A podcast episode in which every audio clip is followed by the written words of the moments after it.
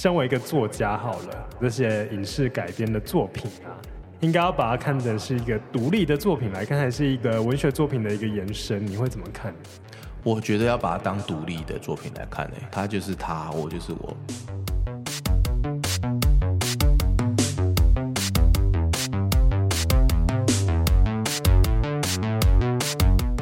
大家好，欢迎收听行销啪啪啪，我是你的 Podcast 主持人 Ting。今天邀请到以前的来宾回归，差点要讲老来宾，觉得好奇怪。来过我们的节目 EP 二十一的作家 AKA 喜剧演员，然后还有还有什么身份？嗯，大学兼任讲师啊，出家人啊，等等，叭叭叭。大家好，我是唐默。对，唐默又来了，嗯 yeah, 又来了。还有一案办的特约作家嘛？对，这是在帮一案办写稿、发文、带导览。对对。那其实今天会邀请唐墨来呢，是因为。我们录音的当下的昨天，刚好是金钟奖公布入围，嗯，然后其中有不乏就是有文学作品改编的影视作品，然后有很不错的表现，就是有入围这样子，然后就想说，我们就邀请作家本人来聊聊，嗯，影视改编这件事吧。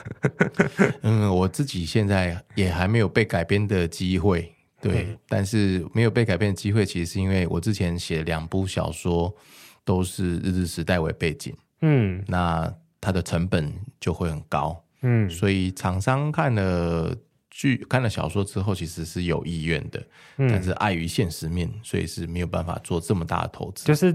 监监制那边还没筹到足够的资金，是的，所以我就改写一个时装，虽然是一九八零年代，但是至少那个衣服啊或者场景啊，相对还原起来相对比日志简单的多。什么？你是说你现在的写作计划吗？呃，就没有啊，就是上一本就猩红速写，哦，猩红速写，对对对，就是至少是可以还原的难度稍微降低一点点，但是听说一九八零要还原其实也不容易。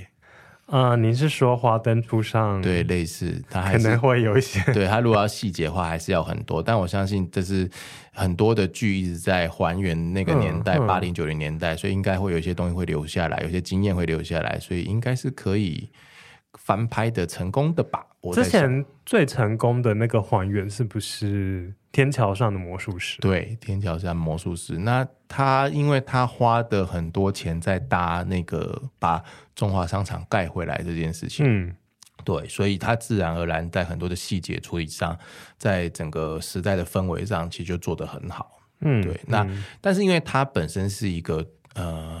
我们如果在归类的话，会把它归到纯文学小说。嗯，对，它不是类型小说，它没有一定要你推理，它没有你一定要有一些什么爱情元素或什么的。它其实跟一些成长的，跟一些甚至有这种呃，跟历史背景、国家认同等等，它其实都有藏很多东西在里面。嗯，要讲的东西相对很多，所以。翻拍成剧的时候，你要看的时候，其实要花点脑力、花点心思去看，才能够对应得出哦，他在讲的大概是什么。因为他没有一个可能是比较大众向的小说，会有一个很明确的剧情走向啊、嗯、情节发展啊，对对对，然后人物的那种情爱纠葛或什么之类的。嗯、就小说本身都是好看的，那翻拍出来之后，就要就要花很多力气去看，对。那今年入围的文学改编的影视作品，像是《模仿犯》，嗯，从宫部美幸的《模仿犯》改成的同名的台剧，或者是刘宗宇的同名的小说《村里来了个暴走女外科》，嗯，这这几部改编的作品，你有看过吗？有。那《暴走女外科》它其实比较像是半自传，就是它也、嗯、它也不像纯文学，它就是。呃，把他在当就是医生的这个事情，然后用相对文学的手法去把它写出来，然后写的呃非常生动。所以其实在我看到那个书跟影剧的呈现的时候，其实我们都还蛮觉得那个女主角就是蔡淑臻，就演、嗯、演技其实真的很好，嗯，就是她很自由奔放的去演出书里面那个小刘医生的的。他想要呈现的那种样子，嗯、对他想要呈现的那种医病关系，还有在那种呃相对迷信嘛，或是有点小迷信、小落后的地方，嗯、然后你要怎么把医医保卫教知识带进去的那种难处，嗯、其实都有呈现出来。那模仿犯呢？我相信你一定。原著 一定看过，因为你就是推理作家。对，模仿犯问题就多一些。以以下言论不代表本台立场，也不代表本人立场，这样。对，不代表行销啪啪啪的立场。我没有看过模仿犯哦，就是他的问题就稍多一些。那因为怎么说，模仿犯其实之前已经有两两版的翻拍在日本。嗯，对，那两版翻拍里面，其实其中有一版是中谷美纪当女主角的那一版，哦、那一版呃，大家都认为那一版是因为时代背景的关系，还有经费不足的关系，所以他拍的很多场景很尬，就是很尴尬。嗯、可是人物的对白跟情节的推动，跟那个那个人物心境的那个描写，是最符合小说的那种想要塑造的那种氛围。嗯的一个版本，嗯，这样。那我们最新的这个台湾的这个翻拍的版本，其实就是你可以看到，嗯，它的呃颜色、光影、色调、场景，其实是很台湾风格。嗯、就是台湾有一系列的片，如果你你不要看剧情哦，就是你不要看剧情，你也不要管类型，嗯、你也不要管是哪一个出品公司，你把很多的台剧跟台湾电影放在一起看的时候，你会发现台湾的影视团队很喜欢用这种色调，嗯，很喜欢用这种氛围跟取景的运镜方式，然后去拍一个故事。他可能喜剧也这样子做，他可能黑道剧也这样子做。然后悬疑剧、推理剧，他也用这种方式去呈现。那可能这个味道，我不知道宫部美幸当时是怎么就是去看中这个风格。他可能就对这个画面感有那种有那种喜喜欢的那种程度有够吧，所以就就就让他去做这样子的改编跟改动。那我自己在看的问题是说，其实我不是原著党，我不是说啊，你一定要全部照小说来翻拍，嗯、不然你就是怎么样，就是。当然，当然是可以在地化，可以台湾化，然后他可以有自己的那个翻拍的角度。可是我就会发现说，他在翻拍的角度的时候，他太执着于要从检察官的身份去做这件事情，但是他又对检察官的这个东西了解的似乎不够深入。嗯，譬如说第一场戏的时候。你看，你这样聊一聊，我那个噩梦又回来了。你你你访刚给我的时候，我们想说，要不要回去看一下第一集？然后后来在思考的时候，想，哎哎，好像印象好像回来了。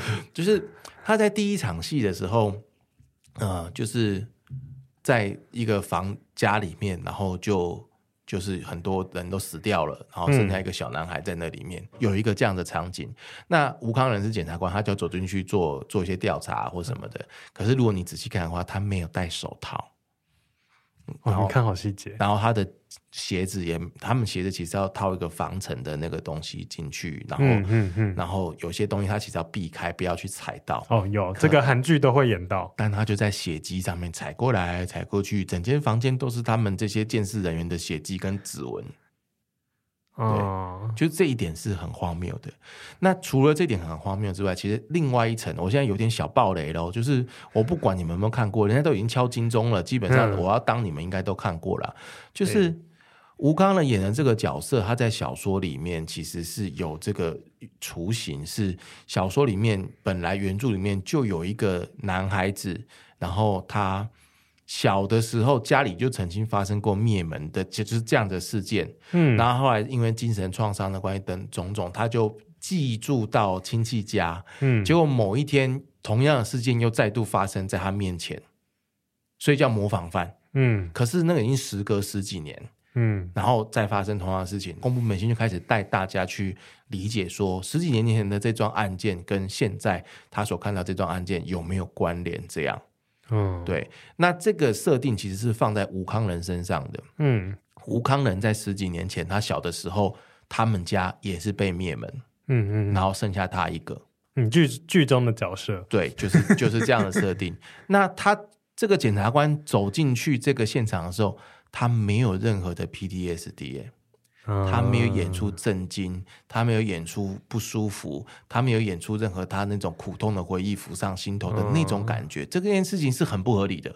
嗯，因为你要让观众有警觉，说这是有问题的。嗯、然后这个跟模仿犯三个字，就是 copycat 的这三个字，要能够结合在一起的时候，基本上演员或者是剧情应该要在这边丢一点线索给。嗯、对，那我觉得其实有很多台剧要做推理的一个手法，就是他通通不讲。通通不演，他就把线索藏藏藏藏到最后两集或三集的时候，然后哇大翻转，然后让大家大惊讶。哦、可是我们在写推理小说的时候不能这样。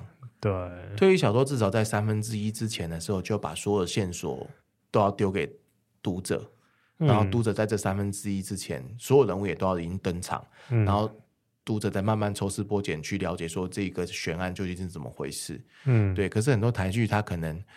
我觉得可能是读推理作品的那个量跟值都还不到，去掌握这件事情，嗯、所以他很难在剧本里面去做到说，我又把东西试出来给你，然后我又可以藏一点东西，嗯嗯、然后最后翻转的时候，你可以 A get 到一阵一些这个东西。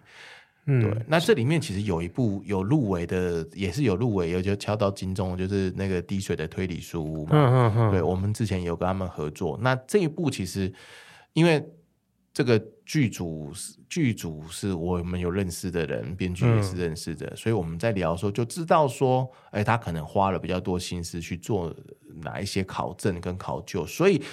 滴水推理书屋，它其实在第一集的时候就有做到我讲的说，你开始挤挤线索给、嗯、给观众。当然，推理书它也有一些就是令人难以解释的现象出现在里面呐。就是我们现在在看的话，觉得跟这个人物的设定好像不太合理。所以，文学作品改编成影视作品的时候，它可能第一个遇到的一些困难点，可能是原本书中的线索，或者是。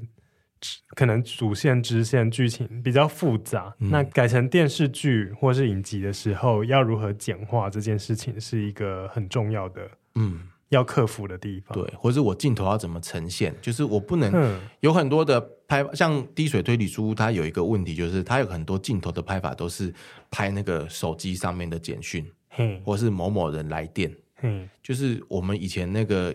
我们在演那个寡喜的时候啊，寡喜有一句话叫做“戏无够先来倒”，就是我的戏现在演不下去了，然后九天玄女就下凡、哦、啊，点化你，然后你忽然就呃醒过来啊，然后现在打怪物打不下去了，然后观音菩萨就下凡。推理书有时候它有的线索其实都是靠电话跟手机，就是通讯软体的出现的太频繁。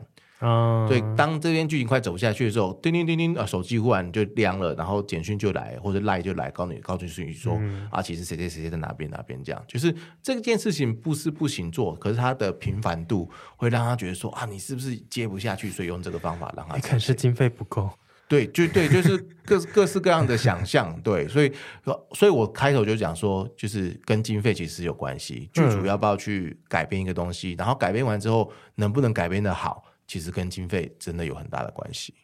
那你觉得近期台剧的部分有哪一个是文学作品改编，然后是成功的影视作品？其实你这个问题就是真的是要推我入坑呢、欸。就是我可以讲人家不好，或是哪边要改进哪边。我那如果现在讲好的话，那人家就会来雕说，那这一部其实有哪边哪边不好，哪边改进会吗？我们就是一下子。就用鼓励的方式嘛，就呃死了作家的立场，好难哦！你这题我真的，你我我真的其实回去一直想不到，就是 对，就是每一步都可以找，但是我是那种就是买货才是钱货才是买货的那种，对你都有看，对我都有看，对我看，然后书有看书也看，书也看，很厉害，然后才开始去比对说啊这边可以怎么样，那边可以怎么样，不像网络上有一些人连没看看都没看就可以批批评一大堆，我觉得很厉害，我不懂这种好强哦。但我最近看了一部，我昨天、嗯、今天早上才看完，嗯、我觉得很好看。哪一部？八尺门的辩护人。哦，这部也不错。对，这部最近讨论度也很高。对，但我在想，他的成功会不会是因为导演和编剧本身就是作者本人，所以他可以很人能够的去把这些化繁为简的部分去做一个呈现。但这件事情其实也很看摘剪。你同一个人要做这么三件事情，哦、你也在简爱搞，因为你如果因为编剧跟作家跟导演三个其实是三个专业不同，嗯、完全不同专业，哦、那他要能够全部能够结合在一起的话，嗯、我相信他就是在线无稿才有办法这样子做。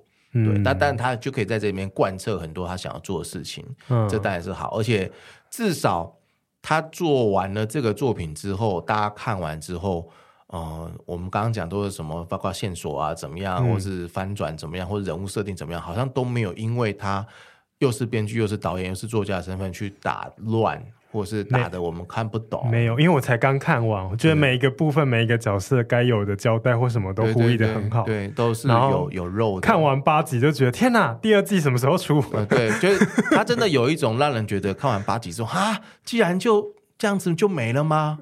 就会好想要再点下一集，就跟那个《黑暗荣耀》一样。哎，对对对对对，看完前八集就想说，哈哈哈，那后面呢？后面呢？所以这也是告诉，就是呃，这个剧组单位，就是你们的剧不用写太长，就是你要很精准的抓到我们的胃口。嗯、其实就是观众就会对这个东西反而会有很多的余韵，会很长。嗯、像我自己这几年常常看美剧啊，嗯、那美剧就是才季度制作嘛，对，所以他一季大概就十集、十二集了不起，嗯、然后就。你就要再等一年，然后 COVID nineteen 让我们等了三年，有一些剧剧让我们等了三年，就是 对，然后他们又罢工，然后你就得等无限期延。我现在还在等《怪奇物语》对，因为罢工，我也在等，因为罢工就一一路拖拖拖。嗯、那今年剩下美国恐怖故事还还可以期待一下。那你会发现他们的这种制作模式。呃，当然有他们的问题，可他们这种制作模式相对可以把故事很精巧的、很完整的讲好讲满，嗯，然后不会拉拉杂杂去涣散到一堆。嗯、可是像韩剧有时候就会出一个状况，就是它一个不小心就十六集或二十集，然后中间有些剧情就是开始水掉。哦、嗯，对，因为很多其实以前的韩剧很多其实它就是 on 档的在电视台播，所以它的确会为了那个。要某一些的，就是让这个集数延长，对，两个月啊、三个月啊什么，然后就当然不会像台湾的亲夹卖 gay 高，一演就几千集，对，就有时候就会水掉，然后水掉你就觉得很可惜，而且你会很清楚看到他这边在水，比如说。男女主角一起吃炸鸡、喝啤酒的时候，那就是在水。哦，那不过是在在行销吗？是行销啊，但是行销然后兼水，行销很成功啊。对啊，行为了行销，然后剧情的整个就水掉这样。嗯，有时候就会看到这边就蛮可惜。但是你知道，至少你我们至少看多了，我们知道他这边在干嘛啦。嗯，对，我们就。但我觉得八尺门的那个，我自己觉得可惜的地方吗？不是可惜啦，嗯、我觉得反而就是。好像可以有些地方水一点，因为它有点太紧凑。哦，对对，对。那我觉得好像以以一个行销人角度，我觉得好像可以多一些城市观光的部分。它有行销到排排骨饭了，排骨没有拍没有拍出来，他 只有哦对，他只有在很讲说排骨鲜虾饭很好吃。但如果如果是韩手法，如果是韩剧，就真的会播出一个至少有三三十秒，在他们在吃那个，然后把这个东西拍的很好，就故意不给你看那个食物的本体，也是一种手法。哎呦，我觉得还是要那个啦，基隆市政府都有一些补助，我们还是要把一些城市的 我反而觉得它可以多一些那种比较比较，就是一些让观众可以心情不要那么紧张，哦、然后可以看看，呃，基隆其实是个漂亮的城市的，就是哦，对你讲到就是城市行销这件事情，对城市形象这件事情，其实是真的是有偏弱一点点。就比较可惜，对，就是然后再来是他的那个宝宝哥嘛，童宝菊这个角色，嗯嗯，他其实是一个很有趣的人，嗯、他应该是一个很有趣的人，但是因为他面临的事情都太的严肃，然后就韩剧的话，可能会有时候会有一些搞笑的片段，嗯、就他这一部戏就是很很紧凑，然后很严肃，很然后就一下子进进去，就算是一个很严肃的人，他的搞笑的片段也比较少一点，嗯，还是有啦，但是就少了一点，然后觉得。这反而是我觉得，哎，好像可以不用那么的紧凑，嗯，或者是多一些让大家知道基隆是一个很漂亮的城市这件事情。虽然其实是一个充满着各种很血腥或者是很残忍故事的一个渔业的部分。嗯、然后我觉得比较震惊的是，原来他考究里面的一些事件全部都是真实事件，对，它都是真实事件 的，它所有都是真实事件。连这个就是连那个里面有一个外籍的观察员，就是在海上失踪，嗯、这这是真有其事。对啊。所以其实我们我们呃这几年当然有慢慢往好的地方走，可是其实实际上你到现在都还可以听得到，嗯、呃，台湾外海有浮尸的这件事情，嗯、那那个其实都是渔工，就是外籍移工。这个真的是因为不在犯罪现场，然后再一个才一个，反正就是不能我们只能说，嗯，就是对，然后海上真的是蛮危险，对，这讨海人的命真的是。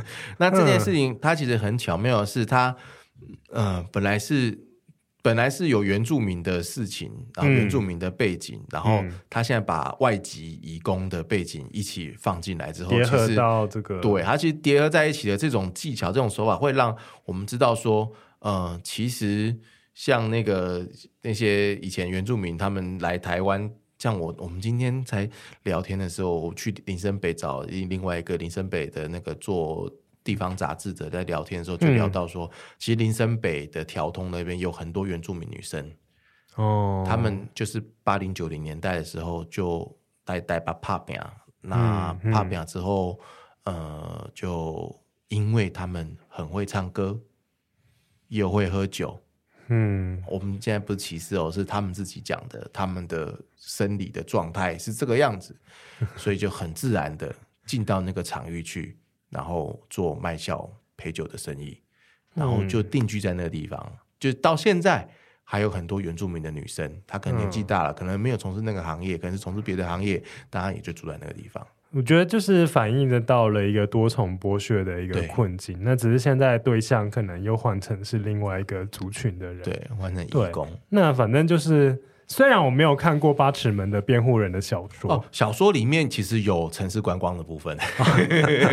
对，小说里面基隆的景，或者是那个什么渔渔港旁边那些那种生活的这种，但是嗯，但作为一个影视作品，我真的觉得它是一个很成功的台剧，就会让我有一种觉得哇，台剧真的是越来越好看了。就今年就是像人选之人，今年金钟有入围，嗯、我也觉得很好看，因为我也。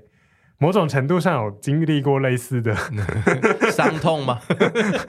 没有，就是曾经在公部门的一些社群的一些单位去服务过，所以然后再加上身边又是很多在做幕僚的朋友，或者是做相关政治工作的人，然后就觉得哦，好写实啊！天哪！我其实呃，我其实，在九九五年、九六年，哼，就竞选过。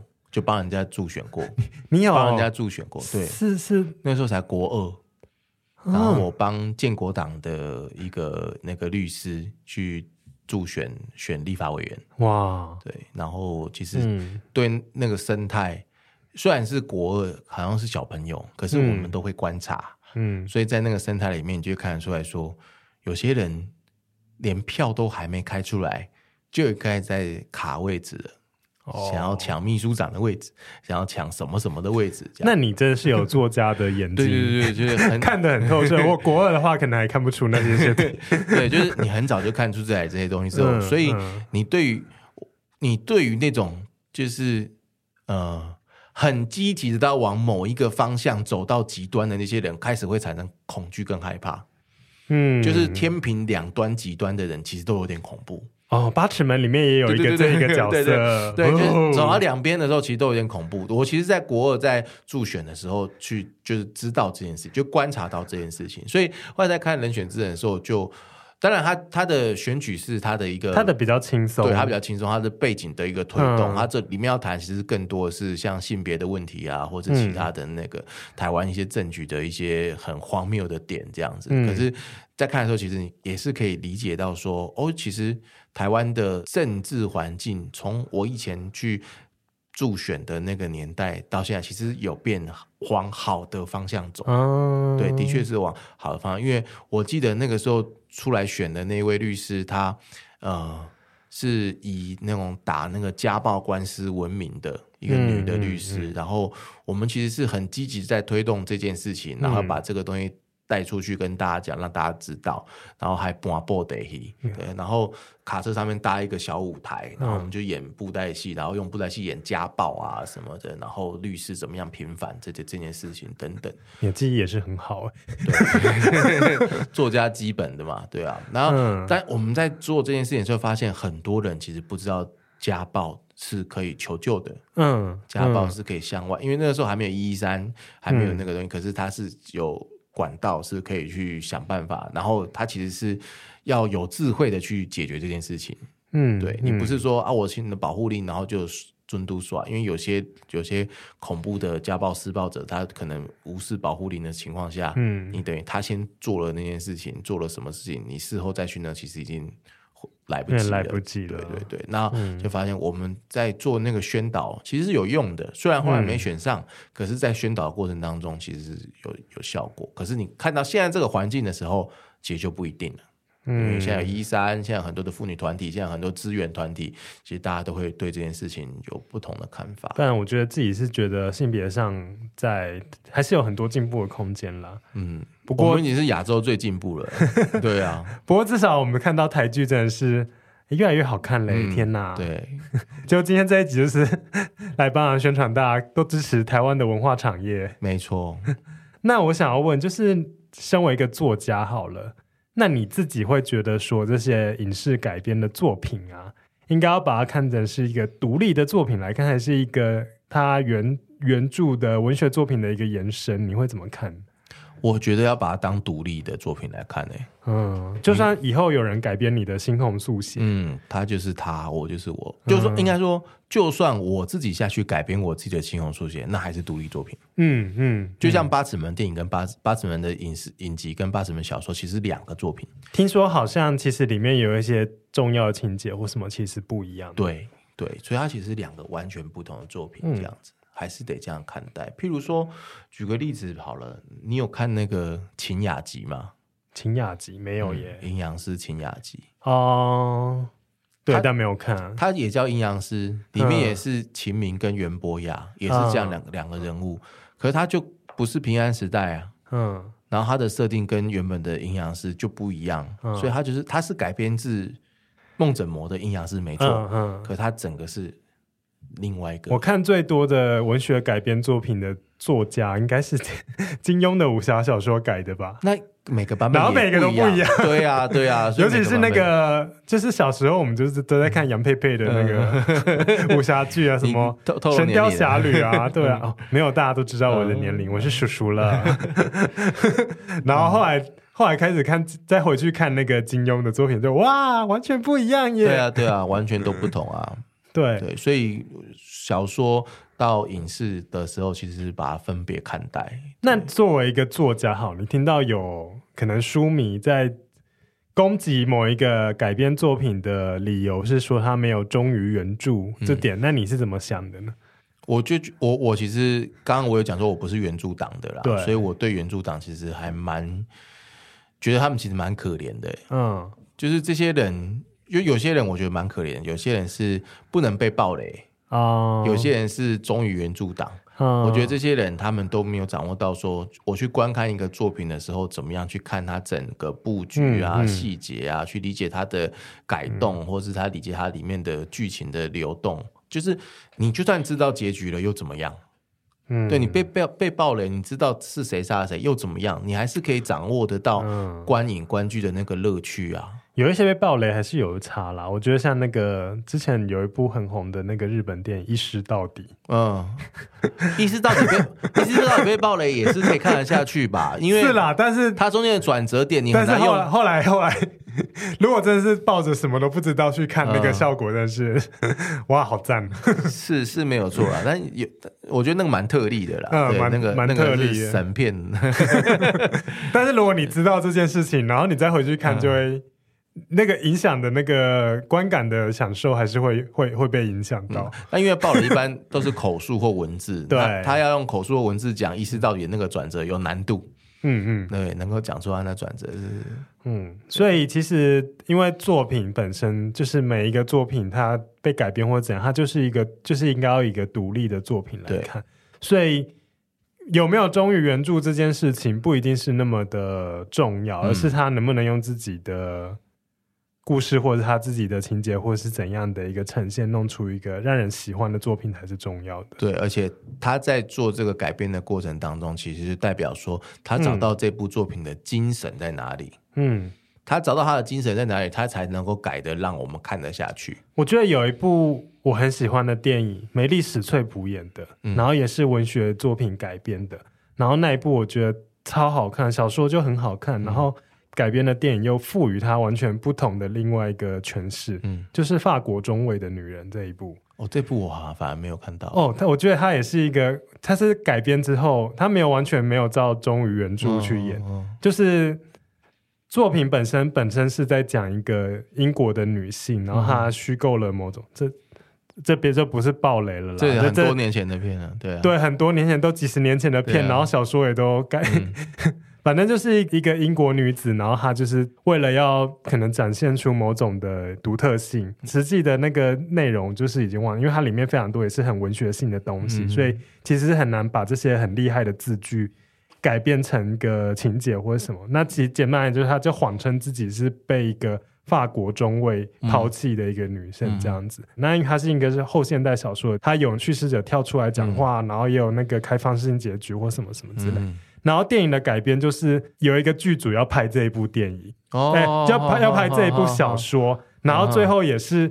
那个后射，你的后射，对，就是后不断的后射，后设再后设，然后最后感觉可以看看嘞，很很厉害。梅丽史翠普就是演那个法国中尉的女人，然后里面她也有一些感情的纠葛，然后演男主角的，就是一演戏的时候就是入戏太深，意乱情迷，就爱上了爱上了这个女主角，就像小说里面也是爱上她，然后就是这样爱两个人相爱这样子，然后最后他有一个很很有趣的一个对照，他就是用这个。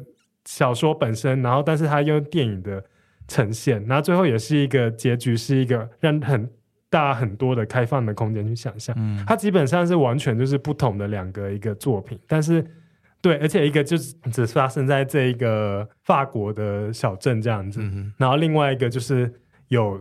透过一个现代正在拍这个以前这个故事，那也是一样，就是后设的后设在，嗯哼，就是觉得我觉得觉得这是一个很厉害的改编，这是其中我想到的。这个听起来我会想看呢、欸，连小说都想一起看。小说，因为小说就是文学经典嘛，啊、所以我还以为你会讲时时刻刻，因为也是文学、啊。时时刻刻也是很厉害的改编，后设一个套一个这样。对，就是他们就是同样的，可能是一个故事的梗概，但是它变成了完全不同的一个说法。对，时时刻刻我也觉得是一个很厉害。这个改编也是改编，而且它又是跟不同的文学作品去做对话。对啊，嗯。所以好的例子有很多，请大家都可以去多多去参考。嗯、那、嗯、呃，也不能说失败或者是不好的例子，就是说，呃，他在改编上面的时候，他可能照顾的没有那么多，没有那么细，或者他可能嗯，嗯没有掌握到这部作品或者这个 IP 真正要讲的故事的时候，就会让我们在阅读的时候会有一点隐恨。对，其实我们在看的时候，哦、我不我们不会说。我我我啦，我不知道别人怎么想，我不会说啊难看，浪费我八小时追剧这样。我看完之后就说 这个地方很可惜，这个地方很可惜，然后会觉得有点遗憾，有点遗憾，像钱都花了，对不对？嗯、然后你弄了那么多可惜的东西，那这时候有时候我就会想要写一些短的、短的影评啊，或者短的那种分析啊。嗯、像《模仿犯》播完之后，其实我有写几个短的，哦、就是我。我没有编这么大力，我就知道你忍不住。对，小小编，毕竟是推理作家。对，那但是很有趣的是，《八尺门辩护人》看完之后，我完全没有想要写这个的动力，就是他没有什么东西可以编，哦、他可以编的点基本上他，就只有某个演员的演技比较尴尬，我就不出来。不要，所以你对你来说，你不会觉得说文学作品改编成影视作品要有什么底线或者是限制什么之类是需要遵守的。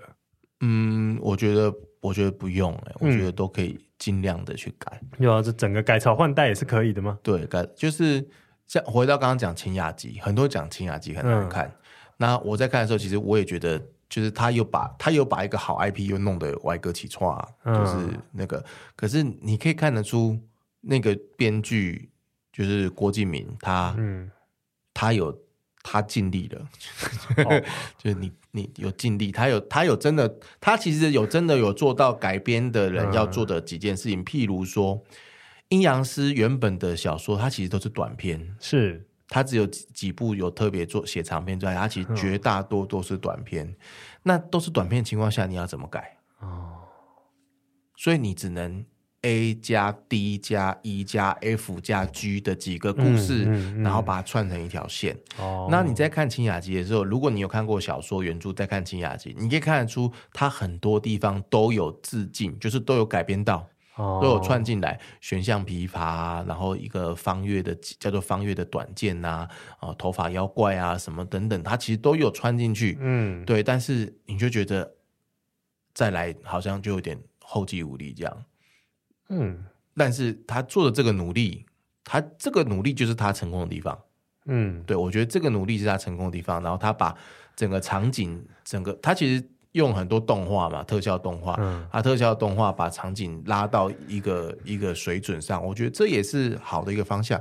但我不知道为什么，就是中国这几年拍的很多这种古装剧，好像都走不出那个大唐神探狄仁杰的那个、哦、那个画面。哎，说到中国有一个很成功的改编剧啊，哪一个？《甄嬛传》呐，《甄嬛传》也是文学作品改编的，而且是超成功。嗯，它是一个 大成功现象级作品，非常成功的案例，而且这么多集，然后大家也吞得下去。我觉得后宫作品好像要另外另外讨论，因为后宫作品完全是、哦、你可以去找清宫迷因的人来聊，啊、因为他完全是他完全是另外一个门类，他是有点偏门。说到清宫迷因，嗯。我前阵才发现，原来他是我研究所的同学，对啊、同班同学，是不是？你是应该找他来聊，你可以来来请他来聊一集，就聊清宫剧就好，大聊特聊。从以前的，哦、其实甄嬛是一个现象，那我们上一辈的《还珠格格》不也是吗？嗯，所以不同世代的人都有人在 follow 这件事情。嗯嗯，对，所以这个后工具它本身是一个完全又是另外一个戏谱。对，那。我想要问一下，你自己知道就是台湾的官方或者是民间有哪一些平台，或者是奖项，或者是计划什么之类，嗯、是让让大家可以去参与，然后获得一些资源的吗？嗯，你们如果看电影，就是等彩蛋的时候，有看他那个 low 那个工作人员表 low 到底的时候，你其实你会发现。各县市政府单位的文化局或相关，他们如果有特殊的举措的话，嗯、其实都会有补助可以去申请。嗯，对。然后，因为他们对影视的都推动，那可是这个各级地方县市政府的预算就相对有限。嗯，它大概就是。可以帮你就是补贴一点，你可能在这个地方的那个，那相对而言，你要提出的一些计划，可能也要对它行行销城市的正面形象，或是行销城市的观光的那个东东，嗯、可能也要有一点就是反馈吧。我不知道县市政府，因为每个县市政府做法不一样，我不知道每个县市政府会不会都要求说，你来提案的时候，你的提案里面就一定要怎样怎样怎样怎样。嗯、对，但是原则上你在。剧本里面做一点这件事情是一定是有帮助的，对。嗯、那另外一个最多的其实就是文化部，文化部它现在有个网站，它每一个礼拜其实都会更新一些补助资讯，讲补助网。对对对对对，讲补助网上面其实就有很多影视，嗯、它其实从开发就是写剧本脚本最前端的开发，嗯、到后面的拍摄，嗯，然后还有其他的一些剧种的等等，它其实都有不同的那个标会开出来，嗯、然后其实可以去、嗯、去试试看。那我是觉得说，你如果要试这件事情的话，你应该要是今年。就开始，现在就开始动，然后去试明年的。嗯，对，你不要说你等到他，因为他你可以看看他过往都，他过往几月开始开那个，其实明年大概也都是几月份开，所以你要提前做准备。那我自己有入围一个，就是那个台北市政府有那个拍台北的剧本甄选会。哪一个剧？你是哪一个小说？我是另外写剧本，哦、我另外写了一个活尸的剧本。哇哦！可以跟我们分享吗？还是创作中不方便？活尸结合，我要我当然要分享。我先讲出来，你们后面人来写就是抄我的点子啊。哦，活尸结合外送，结合跑酷，活尸外送跑酷，对，三个元素好像，好像还蛮合理的。外送是送病毒的部分吗？送餐点，嗯，送餐点，就是我的剧本设计是台湾只有台北市沦陷。其他地方政府都已经慢慢复苏，然后他们正在思考怎么样把台北市的病毒跟人分隔开来，把人救出来，然后把病毒清消。嗯，就其他地方都已经大大致上没问题，现在在台北市，台北市被封锁了。嗯，对，那可是封锁的话，里面有人活人有活尸啊，嗯、那里面的活人要怎么活呢？嗯，就靠会跑酷的外送员。哦，对，然后让他们活下来。哎，不不得不说，你这个就是。关于扩散这一点的设定是非常科学的。对啊，因为我之前好像有看过哪一个科学平台有做那个分析，就是说，就是。电影中那种一个咬一个，然后一下就全世界都感染，嗯、这种事情基本上是不太可能发生，因为、啊、因为僵尸它在追踪那个生命体的过程中，然后再加上每一个城市跟城市之间中间会有距离，嗯、它很可能就是一个地方性的一个疫情而已，或者这样很难很很难会真的是就是一个，然后就一下就全岛沦陷，嗯、全世界沦陷，基本上是不太可能会发生这件事情。就是你我们我们岛上其实是有狂犬病的。嗯，可是你家的狗狗不会随随便便就有狂犬病，嗯，因为狂犬病现在可能在山上那些那个一些老鼠啊，嗯、或是它们身上有带菌，嗯，那它就是在那个地方，嗯，有狂犬病，嗯、它不会那么快的无无无限制的，除非真的是有很多人真的是要去空投到处病毒，什么才会有办法，或者专程去抓狂犬病的老鼠丢到你家或什么，因为可能。就是僵僵尸、丧尸也不会搭车，也不会干嘛。对啊，对，对，他就在那个地方徘徊。然后其实，对，嗯、那因为国外之前好像是法国就有拍过那个跑酷的活尸片，可是它是纯粹是逃亡。哦就是跑酷兼逃亡这样，所以你的主人公是一个跑酷外送员的，对，对我他是一个跑酷外送员，他没有要逃亡，他这边帮大家送。他就是每天就是带着餐，然后就会跑到台北市里面，对对对对对，然后躲避僵尸这样，跑到陶朱隐园，对之类。陶朱隐园的房价又要下跌，自从大家说他像哥吉拉之后，他不是应该要？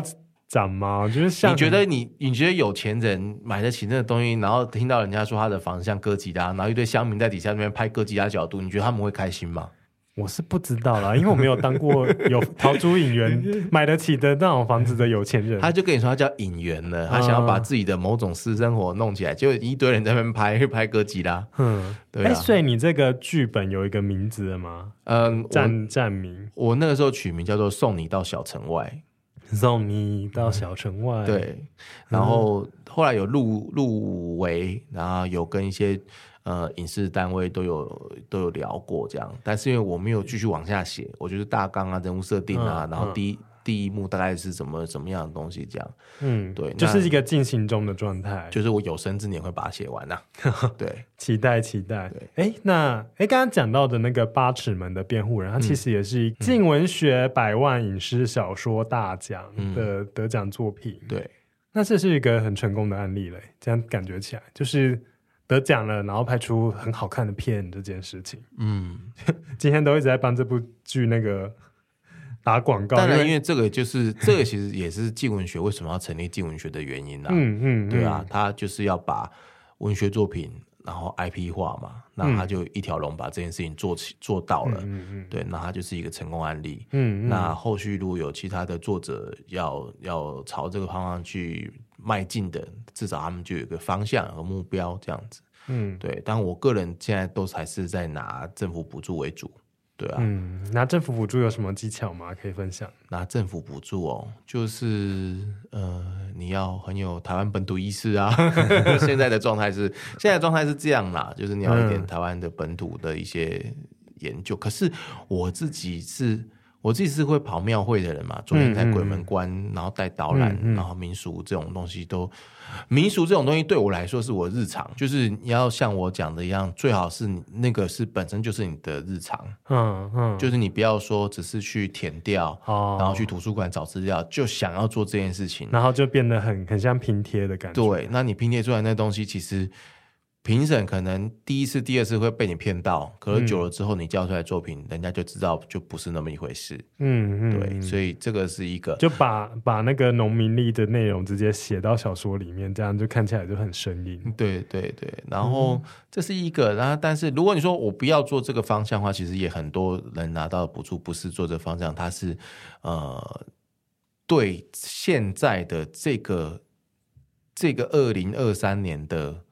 嗯，当下，嗯，有很深切的观察，嗯，跟跟体，他有个体感，我觉得他们有些人他会写出这个时代的体感，哦，就是包含成长啊，包含性别啊，包含道德观。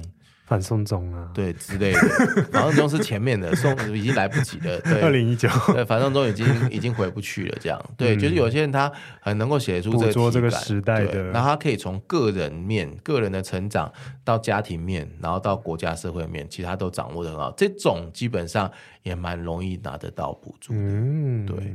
然后还有一种就是很偏门的，就是有那种。人家从来没写过的很刁钻的很很小的题目，然后你可以把它做得很好。这个你有什么例子吗？譬如说这一阵子很流行写条通啊，哦，在华灯初上之前就很多人写条通啊，席耶娜他们都有写条通，嗯、然后手枪女王啊等等，他们其实都是写他们的从业的、嗯、的那个东西嘛。嗯、那其实以前有人写万华，嗯，万华的爹爹嘛。嗯，那这个完全就是另外一个世界，然后你花时间去研究它、填掉它，甚至有人为这件事情写论文，然后去真的去当酒店小姐，当一个月、两个月，然后回来写论文的这种也有。嗯，对，那你亲身体验之后进去之后，然后你再出来写的时候，这个东西其实呃，评审们或是学者们也会蛮喜欢看到这一类的。嗯，好，因为我身边。就是做着一个没有发声的一个创作者，嗯，也是目前资源不够多，很需要未来看能不能申请到一些补助啊，然后可以做专辑啊。文化部对流行音乐跟音乐相关的补助也都有，嗯，文化部文化部还有国艺会啦。其实我刚、嗯、我们刚刚讲的文化部，那另外一个这比较针对个人就是国艺会，国议会、嗯，国艺会对你个人的创作就会相对的。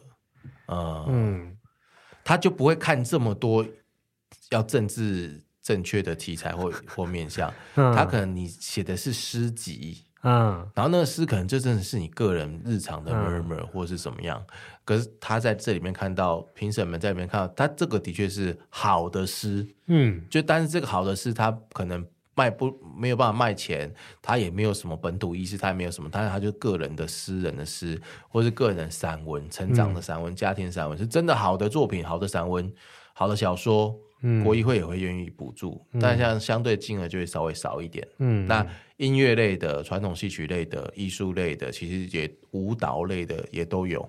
嗯，对，就是去讲补助网和国议会的补助网，都可以看得到。对，看到这两个。那地方政府就是要多一些城市行销，就比较容易获得，或是要了要最好是要了解他们那个城市嗯是什么样子的，然后他们需要的东西是什么。嗯、对啊，又回到八尺门，他应该在正滨渔场那边吃个吉古拉，然后排骨是反正真的可以出现一下，嗯。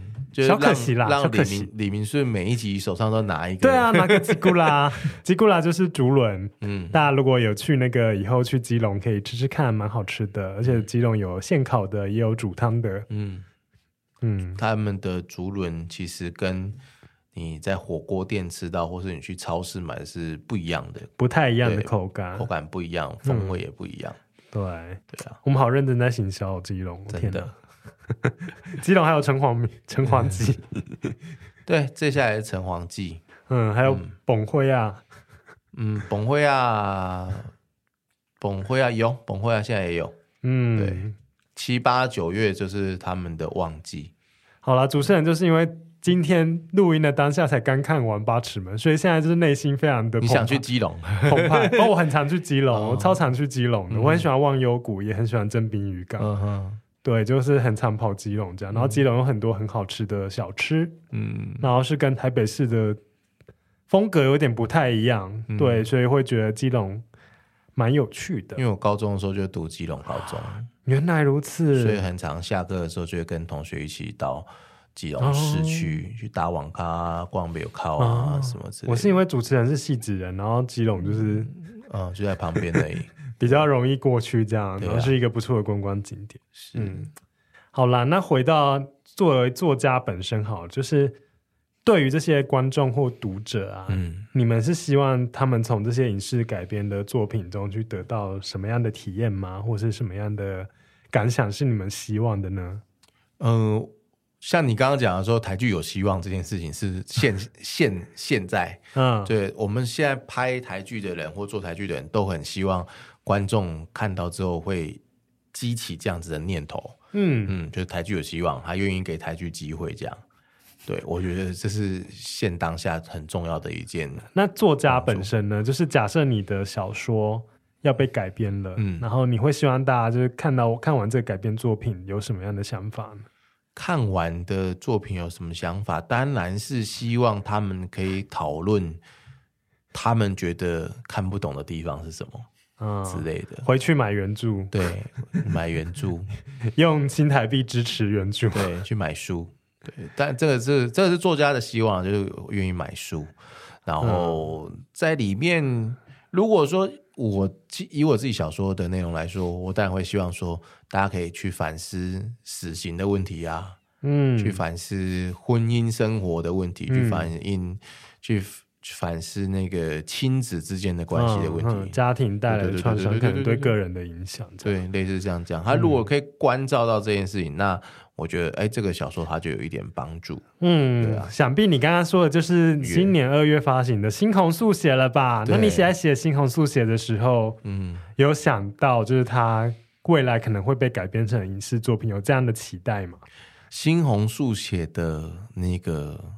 他的写作其实是先有电电视剧本，哦，我手上拿到的其实是先拿到了一个然后六到八集的剧本，嗯，对，然后就是针对陈高连连夜案的的改编的一个剧本，嗯，嗯，然后里面的人物设定啊，什么东西大致上也都有雏形了，哦，然后交到我手上之后呢，我负责把它改写成小说。哦，所以他的剧本变成小说，所以他之后也会有一个作品吗？他之后也会有一个作品，但是之后作品因为多了我小说的角度，嗯，所以之后作品就不会是原本我改编的那个剧本，嗯、我原本改编的剧本，它可能就封存了，哦，然后就会有另外一个剧组在针对以前改编的剧本，加上我现在的小说的版本，然后二。两个合一加起来，再生出一个新的剧本。嗯。哦，所以这真的是一个原本就是有期待它是会成为影视作品的一个小说。对，对，所以我在写的时候，其实也是照顾情节啊、画面感，对，照顾画面，还有地方的置入也是有。对，屏东本藤的部分，嗯、对，本藤，我真我真的专程去绑寮的时候，我去之前我就问屏东朋友说哪里可以知道本藤，然后后来才。才知道说，其实哪里都可以吃得到本汤，嗯，只是风格不同，但是也都哪里吃不到本汤，嗯，就是其实没有真的没有像我们想的满街有店面在卖本藤这件事情，嗯，嗯，但是庙会拜拜的时候一定会有本藤，嗯嗯嗯，所以其实是要有庙会的时候去吃，就可以吃到各地不一样的本汤，嗯嗯，对，那我去的时候刚好。呃，就是很很凑巧的是，刚好有看到有一家店，嗯，对，在火车站附近，嗯，他就有卖本汤，对，嗯、然后就去吃，吃了之后就，哎，大概知道是什么样的风味，什么样的感觉，然后知道说他为他们为什么一直强调跟海产粥不一样，嗯，对，然后也可以理解这件事情。嗯、哦，更仔细的关于本汤这项料理的介绍，大家可以去搜寻黄温婷的文章，嗯，哎，他的笔名是福雄。啊、呃，好像是福雄。我们讲了很多很细的东西，简单来说就是，呃，塔莫哈有今年有出版了一本，就是以台湾刑案作为出发的一个小说，那去探探探讨犯罪心理，还有家个人家庭成长，还有女女恋，嗯，我的部分就是我竟然第一个写是女女恋，不是男男恋，女儿就是在跟妈妈之间的这种。母女之间的纠葛，然后去贯穿，然后去看一个，因为主角他本身是一个犯罪心理学的一个学者，这样子。嗯、那那这个主角，你会希望他是谁演？谢盈萱吗？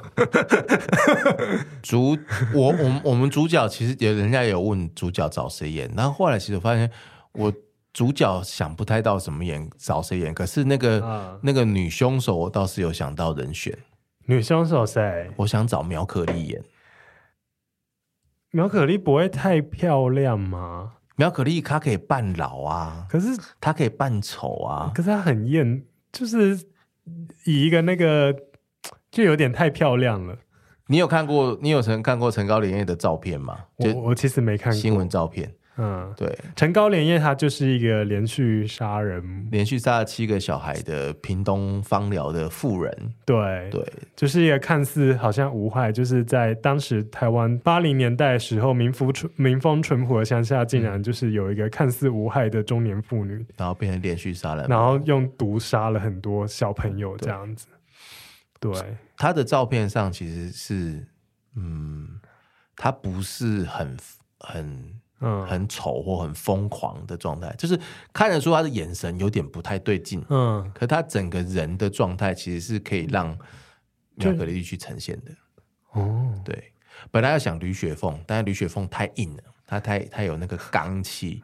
对，反正妙可丽比较有那种。苗可丽她还可以演，因为她小说里面我写的这个陈高连叶在小说里面，她有不同面相啊。嗯，对，他有他不同的声音呐、他会装神弄鬼啊。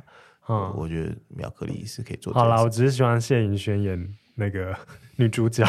谢盈萱演女主角，思考看看，思考看看。对啊，好哦，今天非常高兴可以请到唐墨来聊聊影视作品改编的这件事情。嗯，对，那也是搭着就是金钟的话题，然后跟大家聊聊一些剧和一些剧。就是影剧观赏的一些角度这样子。那最后，谭墨你自己本身有什么计划想要跟大家听众朋友分享的吗？嗯，我今年可能还会在九歌再出一本散文哦。对，那就是呃，去年拿到台北文学奖年金，就是有入围年金的一部散文，然后书名叫做《台北男神榜》。对。嗯那这个男神就是，呃，城隍爷啊，青山、哦、青山王啊，哦、这些真的是男神呢。对，保生大帝是男神。对，然后还有我小时候，我我其实有拜那个关渡宫的那个关渡宫旁边的观音妈，拜她做干妈。嗯，对，小时候拍油漆嘛，就会找神明做 K 歌。对，然后一段这种宗教信仰的探索路程。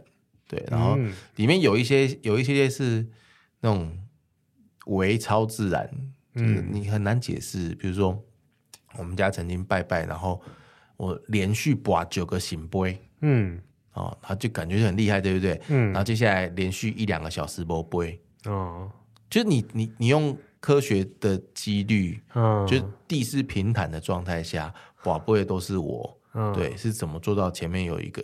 九个圣杯，嗯、然后后面一两个小时，不杯不杯不杯都拢不杯，几杯拢无。嗯，对你没有办法去解释这个现象，嗯、对，类似像这种东西，没有鬼啦，就是只是会有一些这种很神神妙的一些事件，对对。然后再来就是台湾的台北，针对台北的传统民俗活动，就我参与的过程中，我所看到的，我所观察到的种种这样。嗯嗯期待期待，那还有呢？除了文学的部分，除了文学的部分的话，就是呃，我在卡米蒂不不时都会有 open mic 的演出啊，对，所以你们可以关注一下卡米蒂的对喜剧演员的部分。喜剧演员部分，我们喜剧演员就是 呃，我们喜剧演员其实因为秀都是随机的啦，嗯，然后有时候我们报名 open mic 都是随机去报，对，那报完 open mic 之后。呃，场地方如果要组一个，比如说周末夜啊，或什么，有时候都是场地方说，哎，差不多你们几个可以一起讲喽，嗯、然后就会我们就开始宣传。十月七号的时候，白昼之夜，对，我们有四十几位喜剧演员会在台北市政府前面的一个空广场舞台上面，会车轮战轮番上去，每个人讲五分钟。哦，你是其中一个？对，我是其中一个。然后五分钟，四十几个，所以是一个。可能是两两三个小时的一个活动，超过超过两三个小时，哦、就是很就是节目表出来了吗？节目表有。你们可以上白昼之夜的官网上。好了，我就放在节目下方 show notes。对，然后像 唐墨想要宣传什么，请把链接给我，就放上去。对啊，像主持 主持人是黄豪平啊，壮壮瑞恩啊，然后还有瓜吉啊，然后那个漫才少爷他们负责主持。嗯，然后我们每个他们每个主持是不同单元，然后底下就很多演员这样子。好哦，十月七号大家想要一尊一睹这个。讲喜剧的和尚兼作家的本尊唐墨本尊的朋友，欢迎到台北市政府的广场。对，在白昼之夜，好好的 chill 一下。没错。然后关于唐墨的书籍呢，就是欢迎大家继续的支持。谢谢。好了，今天非常谢谢唐墨的到来，然后跟我们讲这么多。以作家的身份，今天嗯来讲关于文学作品改编成影视作品的部分，就是大家的一些想法和建议，嗯、我也有告诉听众如何去欣赏一部剧。嗯，对。然后我们刚刚提到的一些剧，就是还是希望大家多多支持台湾的文化产业。对，就是如果有大家的支持，这个内容才会持续的蓬勃发展。那我们不管是创作者也好，才可以有更大的一个成长或者是获利。不管怎样的是一个空间，产业才会越来越健全。没错，对，包括我们节目 Podcast 也是。所以喜欢我们节目，欢迎到 Apple Podcast 留下五星评价、订阅加分享。更喜欢我们一点，还可以抖内我们行销啪啪啪哦。我们也是创作者，也需要大家支持。那唐墨，我们一起跟听众说拜拜吧。好，大家拜拜，拜拜，拜拜。